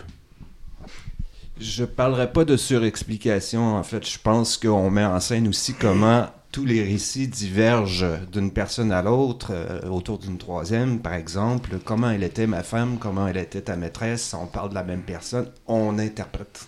Euh, on- Puis c'est... euh, Et c'est toujours subjectif. Oui. Bon, et Alors- pour certains, peut-être que trois heures, c'est beaucoup, mais bon, écoute... Ouais. J'aime beaucoup La Maman et la Putain aussi, Ouais. hein, qui est un film de 3h30 où ça parle sans arrêt. C'est-à-dire que ça peut être un geste cinématographique de filmer la communication, de filmer des dialogues. Euh, My Dinner with André, par exemple, ou Romer, pour l'ensemble de son œuvre. Euh, Il y a quelque chose aussi là-dedans qui, euh, qui me plaît beaucoup personnellement. OK, merci beaucoup. On va arrêter pour Drive My Car, sinon on va parler plus longtemps que la durée du film. Euh, Alors, Zoé, avant de te demander de présenter le film qui est en première place du top collectif, je vais te demander de nous parler de ton choix personnel numéro 2, Petite Maman de Céline Sciamma. Oui, euh, mon numéro 2, qui donc se ne retrouve pas dans le, dans le top euh, général, ça, ça m'étonne pas pour plusieurs raisons. D'abord, c'est un film qui a été très long à nous, à nous parvenir. En fait, euh, moi, j'ai vu Petite Maman à, à la Berlinale 2021. Donc, euh, c'est presque il y a deux ans, en fait. Euh, et puis, c'est aussi un film qui, en apparence, pour, pour Céline Sciamma, est en, est en demi-teinte. Et c'est ce qui me plaît, justement. Donc, en fait, après le succès euh, mondial qu'a été Portrait de la jeune fille en feu, qui était, je crois, si je ne m'abuse, le numéro un de Cinébule il y a deux ans, palmarès, euh, ouais, c'est ça. Euh, elle est revenue très rapidement avec ce nouveau film euh, complètement différent, mais qui est aussi un retour aux sources pour, euh, pour la réalisatrice et qui, moi, peut-être me touche encore davantage. Euh, donc, elle est revenue rapidement, même si le film, nous, il a pris du temps à nous, à nous arriver. Et même si je l'ai vu il y a bientôt deux ans, euh, c'est un film qui ne m'a jamais quitté pendant tout ce temps et c'est vraiment parlant avec tout le volume de ce qu'on voit, d'avoir un film qui reste à ce point-là. Euh, Petite maman, c'est euh, le récit euh, très simple de, de Nelly euh, qui a 8 ans et qui vient de perdre sa grand-mère et euh, elle euh, va dans la maison familiale avec ses parents pour euh, trier des souvenirs, vider la maison, etc. Elle est très seule de son âge, enfant de son âge et elle va jouer dans la forêt environnante et en fait elle, elle rencontre dans les bois une autre petite fille de son âge qui porte le nom de sa mère. Donc, euh, j'en dirai pas plus pour euh, pas gâcher euh, aucune merveille de ce film, qui est littéralement un film, pour moi, enchanté. Un film qui mélange finement des impressions sur la famille, sur le deuil, sur la transmission, sur les souvenirs, de, sur ce qu'on garde des gens qu'on aime, comment ça nous accompagne dans toute la vie, voire même au-delà de la vie, ou voire même dans des mondes parallèles, mais encore une fois, j'en dirai pas plus. Euh, c'est des sujets qui sont très chargés, mais qui sont observés ici avec une délicatesse, mais complètement euh, sidérante et infinie, euh, dans un univers qui est à la fois très terre-à-terre et complètement magique. Euh, la cabane au fond des bois qui agit euh, en tant que passage entre le monde réel et les fantasmes est ici évidemment euh, particulièrement importante. Donc c'est un univers de fantaisie, d'imagination si simple et si exaltant à la fois. Et il y a aussi un véritable twist fantastique que je veux pas gâcher, mais qui est comme proprement sidérant. Et euh, Céline Sciamma, c'est une réalisatrice qui, avec ses, ses premiers films, donc euh, Naissance des pieuvres, Tomboy, Bande de filles, elle, elle s'était fait vraiment un, un nom et une réputation pour être euh, extraordinaire à écrire sur la jeunesse et à diriger euh, des jeunes comédiens, comédiennes, donc euh, des, des, des ados, des pré-ados, ou ici des enfants, carrément. Portrait de la jeune fille en feu, c'était un peu son film adulte, entre guillemets, et oserais-je le dire, pour moi, un peu plus mainstream. Et, et- et elle s'était ralliée à un beaucoup plus grand public avec ce film. Et, et- et ce que j'adore dans, dans un projet comme Petite Maman, euh, ce que j'adore, ce que j'admire et ce que je célèbre, c'est cette liberté qu'elle s'est donnée tout de suite après un gros film de type, entre guillemets, qualité française en costume avec des acteurs célèbres, etc., puis qui avait eu ce succès-là, euh, de, de pouvoir se lancer dans un, un, un petit projet, un, Un film, intimiste. un film intimiste, un film très très court avec Oui. c'est une heure dix, je crois, oui. Peu de personnages, euh, des enfants, une histoire si simple en apparence. Euh, Ça apparaît moins ambitieux, mais pourtant, moi, c'est pas du tout comme ça que je l'ai reçu, euh, petite maman. Évidemment, les enfants sont formidables, les adultes aussi, parce qu'ils sont présents dans le film et ils ont une espèce de présence de soutien exceptionnelle. Euh, donc, ce film, c'est un bijou de sensibilité, de beauté, avec un doigté pour créer des ambiances, un souci du détail, avec une finale épique et complètement féerique. Donc, pour moi, c'est un peu comme le film euh, définitif sur la magie de l'enfance, Petite Maman. J'adore ce film. Oh, J'adore ton mot, le film définitif. Alors, faut pas qu'il y en ait d'autres Mon, mon film définitif au jour d'aujourd'hui. au jour d'aujourd'hui. OK. euh, Zoé, c'est à toi qu'il revient de présenter le film de la première position du J'en top collectif. reviens pas. Tu l'as mis en troisième place de ta liste. Tu dis que tu n'en reviens pas. Mais pour leur part, Jean-Philippe et Marc-Antoine l'ont placé en première place de la leur. C'est After Sun de Charlotte Wells. Sept personnes sur neuf l'ont mis dans leur liste. À toi, Zoé. J'en reviens pas, en fait, que ce film se soit rendu aussi loin, en fait. Parce que c'est- un film super spécial pour moi, parce qu'il coche les deux cases de ma vie. Oh, oh, OK. Confession. non, non, mais professionnel, euh, je veux dire. Donc là, on est au palmarès de Cinébule, il, est, il, trône au numéro un, et euh, c'est donc la, la Louve d'or du Festival du Nouveau Cinéma, Louve d'or de, de cette année, donc Louve d'or 2022. C'est incroyable qu'on ait ouvert le top avec la Louve d'or 2021, comme quoi les films sont tellement longs à nous arriver, mais c'est ça, donc euh, Louve d'or 2022, donc ça, c'est la compétition internationale qui est, donc je le rappelle, composée généralement de premiers longs métrages. Euh, donc c'est un premier long métrage pour euh, l'Écossaise euh, Charlotte Wells. Et puis aussi, c'est tellement rare que la Louve d'Or sorte dans la foulée du festival. Généralement, les gens doivent attendre des mois pour la découvrir, voire jamais, parce que ce sont des premiers longs métrages, etc. Donc là, tout le monde a pu en profiter de, d'After Sun et de tomber sous le charme du film. Donc pour moi, c'est vraiment très spécial. Et c'est aussi un film très spécial parce que pour moi, il se situe dans ce soft spot, si je ne m'abuse, donc de cinéma d'auteur, premier film, très personnel, un vrai beau travail formel, mais énormément d'émotions. Tout ça en même temps. Euh, et en plus, je mets en valeur le travail de deux réalisatrices. Donc, je viens de parler de Sciamma, je continue avec Charlotte Wells. Pour, pour moi, c'est vraiment, euh, ça me fait vraiment très plaisir. C'est vraiment à fleur de peau, là. Oui, absolument. Et c'est encore un film avec une, une, une toute jeune fille, en fait. Euh, donc là, on n'est plus sur une petite fille, on est sur une toute jeune C'est préadolescente. une révélation. Sophie, elle a 11 ans, le personnage principal du film. Et, euh, et en fait, euh, le récit de, de After Sun va vraiment se, se découvrir au fur et à mesure. Euh, la temporalité n'est pas claire au départ. En fait, on devine que donc Sophie est en vacances avec son, son père, Callum. Le travail sur l'image et le fait que Sophie filme constamment son père avec une caméra vintage pointe vers la fin des années 90 comme euh, espace-temps. On comprend au fil du temps que les parents sont séparés et que donc les moments euh, d'intimité entre la fille et le père sont, sont très rares. Euh, le père est aussi extrêmement jeune parce qu'il fête ses 31 ans lors de la, la diégèse du film. Donc, on comprend qu'il l'a eu à 20 ans, donc extrêmement jeune. Et au fur et à mesure, dans cette espèce de cadre de, de resort et de plage et euh, de, de, de dîner organisé et de fêtes dansantes, on, on pointe, euh, on sent un vague alarme d'abord, ensuite un véritable mal-être et vraiment une tristesse qui se distille euh, de plus en plus euh, de façon dramatique. Euh, et tout ça se couple à un moment suspendu. Donc, pour le personnage de, de, de Sophie, euh, moment suspendu entre l'enfance et l'adolescence et entre le père et la fille, qui donc ne se voient euh, pas souvent, mais qui s'adorent et qui veulent euh, se connaître davantage, s'apprivoiser et vraiment make the most of it, comme on dit, là, vraiment passer le, moment concentré le plus intense ensemble.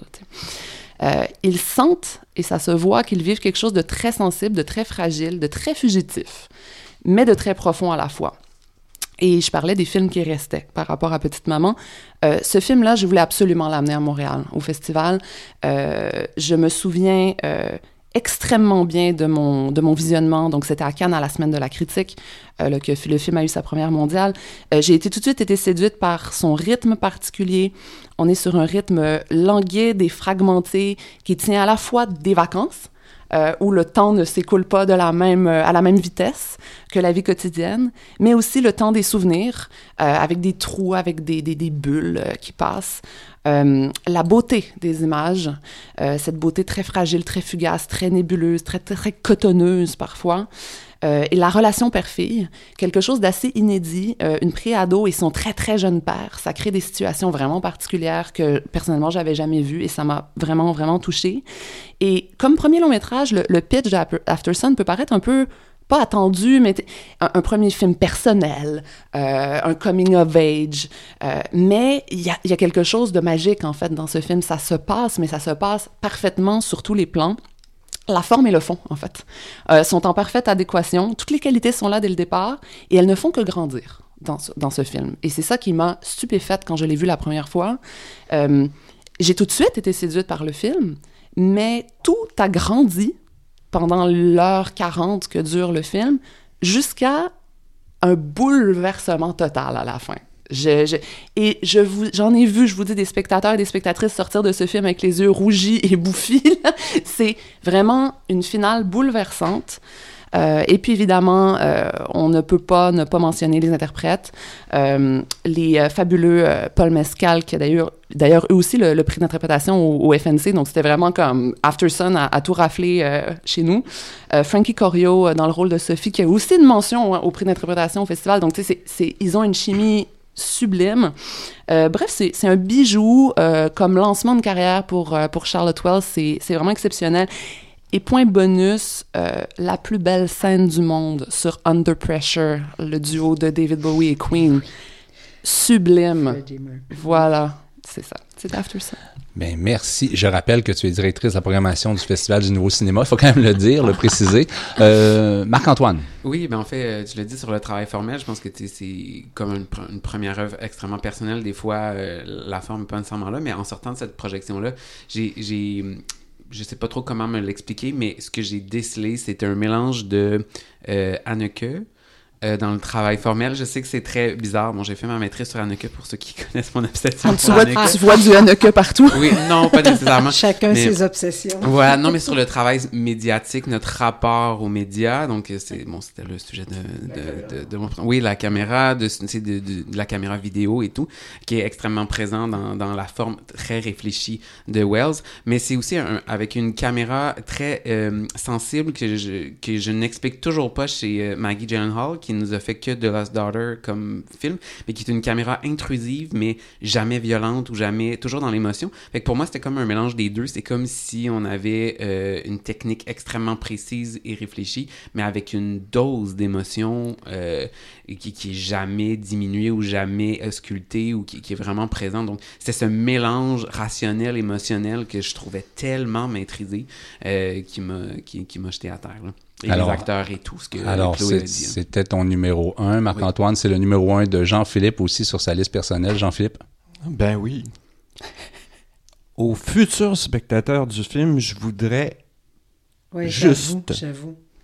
Je voudrais seulement conseiller d'oublier les résumés que vous avez lus qui parlent de secrets chez le père.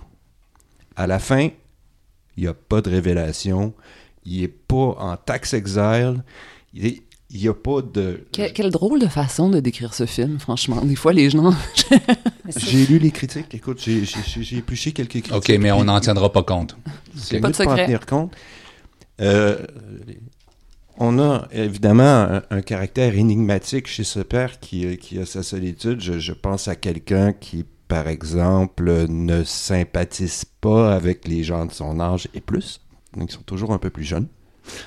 Euh, qui a des moments de malaise en société quand sa fille essaye de lui faire chanter Bonne fête par tout le monde sans gêne? Il veut chanter au karaoké, il veut pas.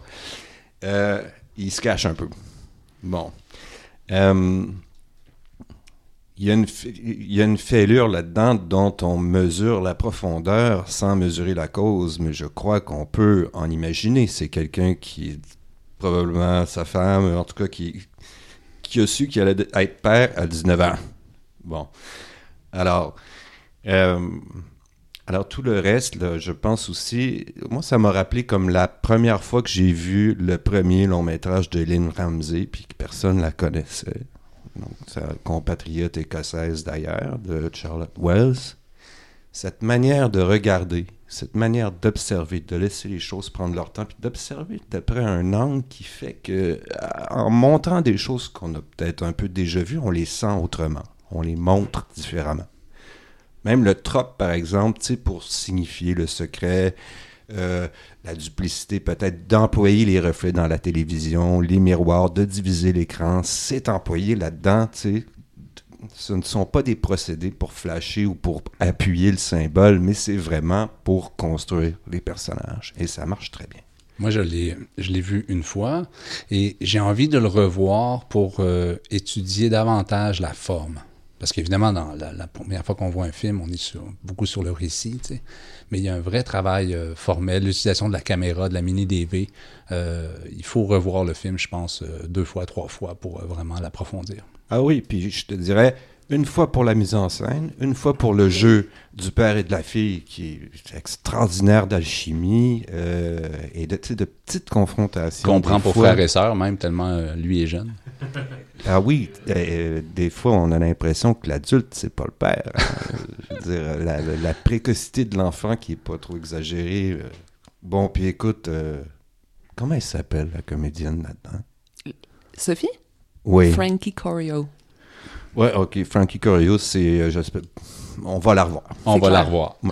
Dernier mot euh, sur ce film, Zoé, After Sun. Mais c'est ça, c'est un premier long métrage qui, tu- tu- un premier long métrage écossais. Allez le voir. Tu sais, vous avez peut-être jamais vu ça, un film écossais. Vous connaissez pas les acteurs, vous connaissez pas Charlotte Wells, mais mais, mais je suis quand même stupéfaite par la le- le- le- le- le- la trajectoire euh, bardée d'étoiles que ce film a depuis euh, depuis Cannes. Euh, Je veux dire, euh, c'est vraiment, c'est devenu le film de l'année. C'est notre film de l'année. Donc voilà, allez le voir. Je pense qu'on a donné envie aux gens d'aller le voir. Euh, c'est ainsi que se termine ce 59e épisode du balado de Cinébule. On rappelle avant de se quitter la liste des sept meilleurs films de 2022 selon les membres de la rédaction. Premier, After Sun. Deuxième position, Drive My Car. Troisième, E.O. Quatrième, L'événement. Cinquième, Licorice Pizza. Sixième, The Banshees of Inisherin. Et septième, Great Freedom. Si vous n'avez pas vu ces films, on vous conseille de les voir et on vous souhaite une merveilleuse année 2023 remplie de belles découvertes cinématographiques. Merci Marie-Claude, Zoé, Jean-Philippe, Marc-Antoine et Orion. Plaisir. On remercie également Frédéric et Nicolas. La revue Cinébule est publiée par l'Association des cinémas parallèles du Québec et est soutenue par les Conseils des arts du Canada, du Québec et de Montréal. Merci à Georges Dimitrov pour le thème musical de ce balado. J'ai coordonné, réalisé et animé cet épisode. Mon nom est Éric Perron. Je vous remercie d'avoir été à l'écoute. À bientôt.